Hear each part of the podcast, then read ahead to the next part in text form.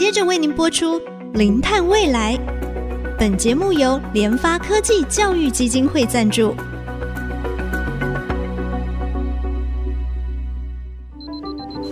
前瞻能源新方向，以科学与科技迈向近零碳排，智慧永续，与您一同开创零碳未来。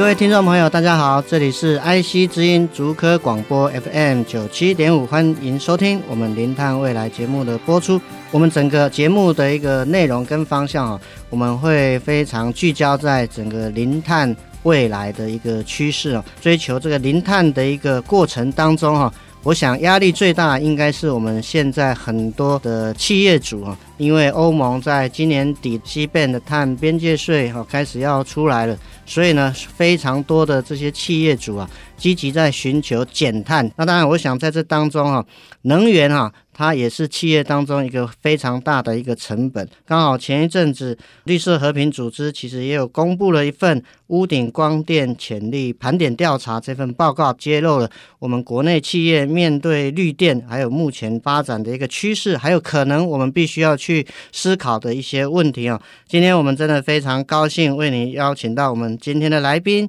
也是绿色和平气候与能源专案主任郑楚新郑主任。郑主任你好。Hello，你好，大家好，我是绿色和平气候能源专案主任楚新。楚新啊，是不是很快的稍微跟我们讲一下，当时发布这个屋顶光电潜力盘点调查，那这份报告针对国内企业自发绿电的状况有做一些分析。那从这份报告当中啊，很好奇，就为什么你们会先做这样的一个研究？是，其实也 echo 刚刚博士所提到的，就是现在企业都很积极的想要减碳。那其实台湾很重要的，就是因为我们身处在供应链很重要的位置。那我们很多产品都是要出口的。台湾最强的就是我们的电子，或者是大家熟悉的半导体业。以半导体业来说啦，可能就是有超过就是一半的碳都是可以透过使用。绿电来减掉的，其实这个比例非常大，那就是这些企业他们也很积极的想要转用绿电，所以其实可以看到像台积电啊，各个企业他们都加入了像 RE 一百这样的组织嘛。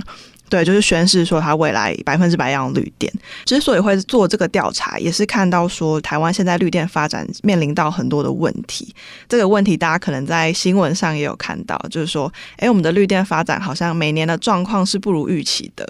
对，就是我们呃想我们想要的目标蛮高，但是我们可能做不到。是的，对。那到底这问题是出在哪里啊？对，其实很多原因。那有一部分原因可能是，哎，因为我们绿电要大量的开发，那可能也会造成。很多社区的一些冲突，比如说呃一些像台南、像七股那边，可能就有一些光电的一些争议等等。在绿电开发的过程当中，因为其实大家其实都没有经验，在这个过程当中，其实会遇到很多的困难啦，可能也有很多做的没有很完美的地方需要去调整嘛，嗯、就是一些沟通、一些机制，然后要怎么评估说这个对生态、对环境的冲击等等，中等这些问题，其实我们有看到说，哎，因为其实太阳光电已经是是台湾现在技术非常成熟，成熟对，对，然后又有完整产业链的一个发电的一个方式，我们就看说，如果是以光电来说，那它其实对于环境冲击最低的就是屋顶光电，所以我们才会把范围锁定在说，先锁定在这个范围里面。是是是，就是先去看屋顶，大家有没有做好做满了？因为可能就是冲击最低的，我们先做满，那其他的当然就是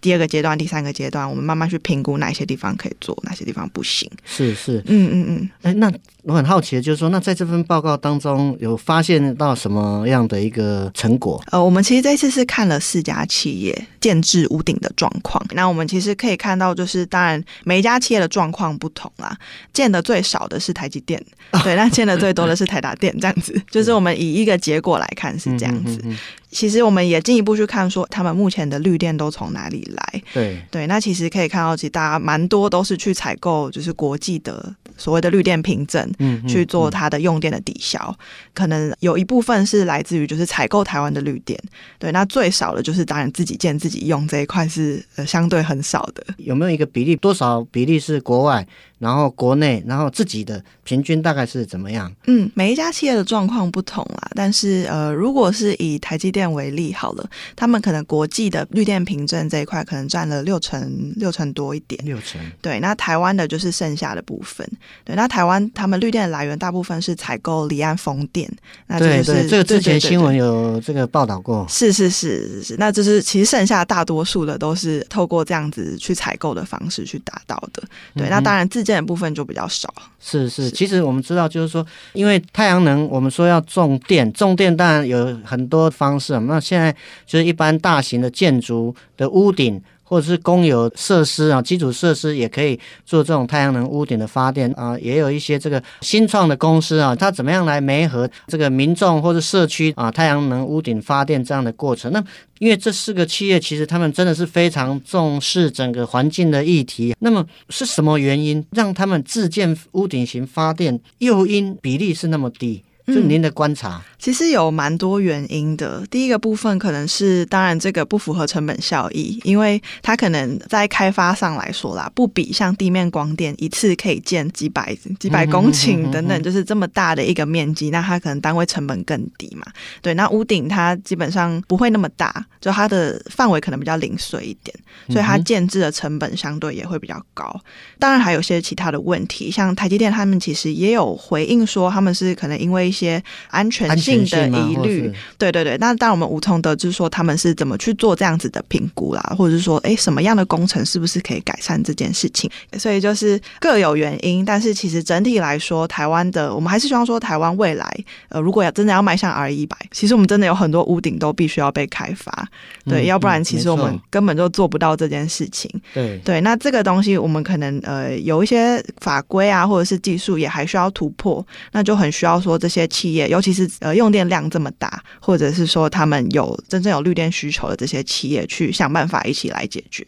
嗯，嗯是。哎，那你有没有稍微统计一下，一般我们屋顶型光电它的建制的这个成本大概是多少？就一般来说。嗯嗯嗯我们有一个平均的数字啦，是是大概成本是在二点七块钱左右。那这个数字是呃算法，其实是它，因为当然太阳能建置可以用呃超过二十年，二十年左右。对对对，我们是用二十年来去算，哦，平均摊掉这样子。对对对对，是。现在因为我们太阳能的发电哦，在这个土地或是。一些池塘啊、农地，你说废弃的农地不用，然后来做一些太阳能发电，或者是说这个余电共生等等啊，确实啊，能够开发，我知道好像大概都差不多，因为。看起来呃能够用的地方我们都用光，那住宅型的或是大型社区的这种屋顶，那当然前一阵子其实还有看到一些就是啊、呃，由于现在新的科学技术的一个发展，这个太阳能板其实它也不见得一定是要在屋顶，可以在比如说建筑物它的侧边，是啊，对对对对对，所以我想就是说哦这一块其实啊、呃，希望我们的这个企业的一个啊中间的干部主管们，公司的这个永续这方面，我们说要什么自住人住，我们自己。企业有没有办法在这个自己的这个啊屋顶啊来架设这个屋顶型的太阳能光电？那当然，这个太阳能光电评估，或许这些用电我们可以作为不是你们重要生产的一个这个啊能源，比如说是啊办公室的用电等等这方面，我想对我们整个企业形象应该也会有很大的帮助。那这样子来讲的话，这个绿电也不会说啊都是去买国外的这个绿电凭证。我们从这份报告，当然也看到有很多我们可能在政策上面、补助上面等等，可能都需要有一些解决的一个方案。我们就先休息一下，节目进行到这边，待会再回到我们零碳未来节目的现场。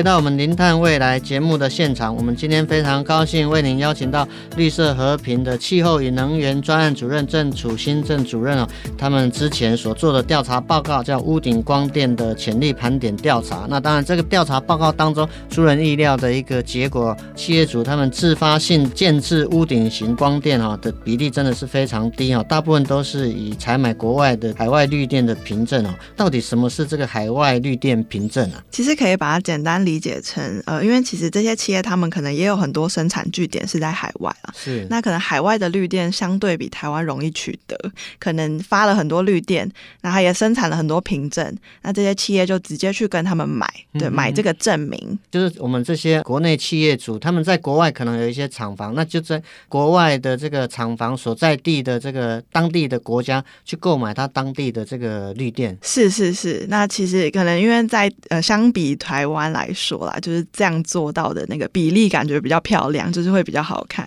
因为像您刚才提到这个 R 一百的这个组织啊，或者是到年底就即将面到了一些很实在的这个外在压力啊，这个碳税，那我怎么样去让企业在这部分能够抵减？那当然用电其实是最大宗的啊、我们国内的一些知名的。大厂当然就是先从国外那边，他们可能绿电的采购的比例啊，来源可能都比台湾还来得更丰沛一点哦，有这样的一个便利之处啊哈。但是为什么绿色和平组织这边不建议我们台湾企业来使用这种海外的绿电凭证？那你们的考量或是你们的想法？嗯、是我们希望说，呃，这些企业它因为大部分的生产据点可能还是在台湾，就是它台湾的用电量还是非常多，那它未来势必还是要面对到它要怎么在台湾。获得绿电这个问题，对，那因为其实像现在海外有很多企业，他们要求自己的供应链的绿电是要有所谓在地性跟外加性。嗯嗯嗯就是会有这些条件的，所以他未来还是要去面对说，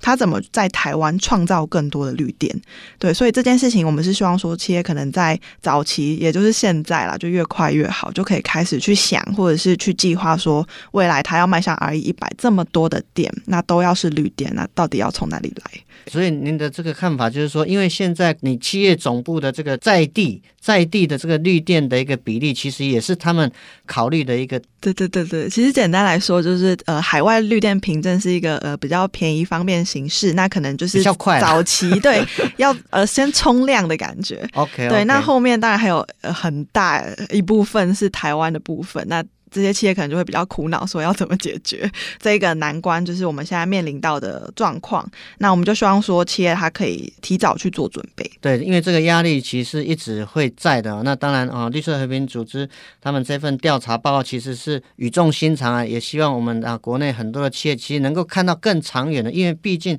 未来你在地的这个凭证还是在评估标准的一个范围内嘛。啊，那我想对国外的一些企业，你们有没有一些研究的一个案例是比较成功的？就是它本地的绿电为主，嗯、但我们不要讲说这个再生能源比例，像北欧那些国家或欧盟一些国家，是，不是有一些可能跟我们台湾比较类似的环境状况比较类似的，他们当地的一个企业，他们的一些成功的做法？是我可以简单分享，就是 Apple 他们在新加坡的一个案例。那大家也知道，新加坡地狭人稠，然后又有很多重要的企业嘛，他们也需要绿电。那到底他们绿电从哪里来？企业他们其实也在思考这件事。那他们就把目光放在屋顶光电这件事情上。哦、屋顶光电。对，那因为新加坡就是也是高楼林立。对对，Apple 那个时候就也是跟当地的绿电厂商合作啦，然后在就是大概八百多个公宅的屋顶上。上面建了屋顶光电，嗯、哼哼对，那这个电力发出来之后，就转供给新加坡的 Apple 去使用，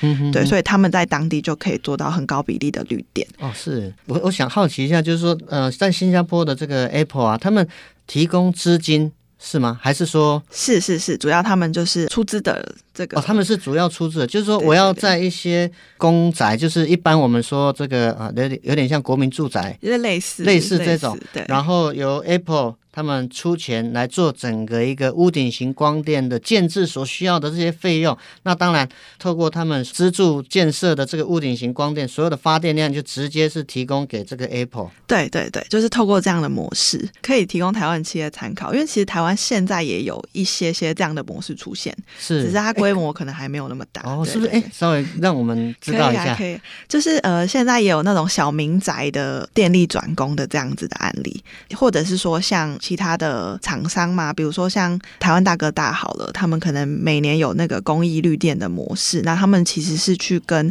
NGO 合作，对，那些 NGO 可能是像育幼院啊，或者是他们自己有一个独立的住宅，企业就会出资帮他们把屋顶光电建起来，这个光电发出来，有可能是转供企业，也有可能是趸售台电，那这个赚到的钱就捐回去给这个 NGO，哦，其实有很多类似的模式，就是有很多排列组合。是，那新加坡他们在这部分，他这个法规或是他政策，其实本身是有鼓励的，嗯、就是在新加坡这个案例啊。其实因为他们很多模式都都是这样子去走啦。那台湾现在的限制比较是，可能我们对于这种小型暗场的一些规范还是比较严格，所以就是大家会觉得，哎、欸，我我要开发一个小型暗场，然后如果我要卖电给企业，那我是不是还要配备一个主任技术员呐、啊？或者是我还要填很多文件表格？哦、对很多人来说就会觉得太麻烦。嗯、哼哼对，所以我们会觉得说，如果未来要朝这个方向走，就是政府其实在一些呃电业法规上面是可以做一些松绑，或者是其实这些模式让呃去引导他们发生啦，就当然多提供一些政策补助，或者是做一些示范性的这样子的案例。对，那有越来越多人这样做之后，其实我们相信说企业都是会跟进，就是看到说，哎，现在有一个成功的模式了，那是不是可以被复制？刚才您特别提到新加坡 Apple 的一个范例嘛，那你还没有一些？啊，类似国外的这个案例，像日本也有一些社区的部分，对，因为他们其实太阳光电发展的呃蛮早的，那现在比例也还算蛮高的。其实像有一些小社区，他们蛮有趣的是，他们的民众可以直接就是盖屋顶光电。卖电给呃社区的 Seven 啊，或者是这种超商，哦、对，有点像社区的店，然后我们自给自足的感觉。嗯哼，就是有多的话，他再把这个电卖给一些企业，因为他们这些企业也是非常需要这个绿电的一个来源嘛。对，但其实就蛮达到那个再生能源所谓分散式发电这样子特性嘛，就是说，哎，很多地方大家都可以自己发电，然后我们就供给给当地的企业。当然，我想到就是说，这背后其实就是像刚才啊、呃、特别提到的，就企业主，我。相信他们是非常愿意去使用绿电的，因为这个是他们迫在眉睫的一个压力。面对这样的一个庞大长期的一个压力，对企业主，因为他有很多的这个经营各方面的一个考量，这是第一个啦。第二个，当然我觉得就是目前真的是我们台湾整个呃绿电的比例真的是还不够了，非常非常低，所以他们想要买，其实我也不是帮他们说话，就是就算他们想要买，可能也不够量，可能也不够。我觉得当然是第一个。那第二个，当然另外可能我们在整个电业。我们台湾整个电业的结构、电业的一些政策，就所说，应该还是有一些这样的一个呃限制，或是它的这个门槛相对是比较高的。像刚才主席你有特别提到啊，比如说，如果是社区型的这个电厂。那他可能还就是要有一些基本的这个行政流程很冗长，对，行政流程很很长。刚才你提到说，是不是还要有一些什么 什么技术人员 啊来成立？对，所以就变成就是说，就算民众有心，组织他有心要做这个，其实困难度门槛相对都比较高。嗯，就是我们因为现在台湾鼓励绿电的方式是透过趸售制度，那这个部分是有点像台电跟你签一份二十年的长约，保价收购你二十年的绿电，透过这个方式去让开发商愿意去开发这些绿电。那我们有看到说，其他政府啊的运行有一些不同的模式，是他去可能补助企业去采购这样子的绿电，或者是说呃补助企业做更多呃建置绿电的动作。所以就是说。这个机制的设计，它可以有很多种的组合。那其实我们是希望说，可能企业在里面未来啦，在台湾绿电发展的角色里面是越来越重要。就是说，可能政府是透过什么差额补助的方式，去提供诱因，让企业去愿意出资去建置案场等等。那就是透过不同的这个形式，去让说，呃，未来有更多元的绿电发展，而不是说大家盖绿电都是哦卖给台电。那当然台电也会财务负担也蛮大嘛。然后其实就变。变成说，对，然后我们就会变成说，整个整个发展好像都是政府在扛。对，那其实很多部分是企业他们自己有这个需要，那他们如果呃也愿意更积极的去参与绿电开发，或者是至少在前期多参与，也可以去避免一些纷争啦。就是说，他前期多参与，比较了解当地的状况，他才会决定说要不要开发这个点嘛，因为未来是他要用的。嗯，整体我们希望说，整个企业它的角色去更积极的往产电的方向走。在这个过程里面，其实都可以提供很多，比如说政策的诱因啊、补助啊等等的。对，是我相信，就是说国内的企业其实它是非常乐意做这个能源，乃至于它整个工业制成的转型跟减碳。真的就是国际的趋势跟潮流跟压力，那个浪潮其实非常非常大。那当然，楚心刚才也跟我们提到，牵涉到一个就是电业自由化、自由化的一个市场。那当然这边当中还有整个，比如说我们区域整个电网结构，或者是说数位电表等等这方面，其实有很多的这些东西应该要通盘的考量。那当然，面对整个国际减碳趋势啊，短期来看的话，我们企业主因为他压力迫在眉睫，所以他。不得已啊，我相信他们可能也是不得已，然后先寻求这种海外的海外的这个绿电的一个凭证。但是啊，在这边啊，楚心也特别提到，因为整个一个评估的一个标准，你还是有一些在地化、在地绿电的一个比例嘛，所以真的也是一方面，我们也鼓励我们的企业主哈，在本身的这些厂房或是在安全考虑许可之下，或者是有一些这个空地啊，或者等等，或停车场，对对，车棚，是是是，停车场这种车棚。等等，然后能够考虑这种建置屋顶型光电，自己产生的绿电来供给我们企业的一个发电。那当然，政府很大的一个政策的指导、政策的开放跟政策的一个补贴啊，我相信哈是能够来帮助我们国内的企业啊，它在取得绿电凭证的时候，慢慢就可以哈。转回到它企业本身的自发型的一个绿电，或者是说我们台湾自己本身在地化绿电的一个凭证哈。我们今天真的是非常高兴为您邀请到绿色和平的气候与能源专案主任啊郑楚新啊郑主任啊。我们的节目呢除了在 IC 之音的官网 AOD 可以随选随听，也同步在 Apple Podcast、Google Podcast 还有在 KKBox 都上线哦。欢迎我们的听众朋友上。Podcast 搜寻“零碳未来”这四个关键字，并且要记得按下订阅，才不会错过我们每一集精彩的节目。节目进行到这里，感谢大家的收听，我是主持人贾欣欣。下周同一时间我们再会。本节目由联发科技教育基金会赞助播出。联发科技教育基金会邀您一起响应净零碳排，以知识驱动更好的未来。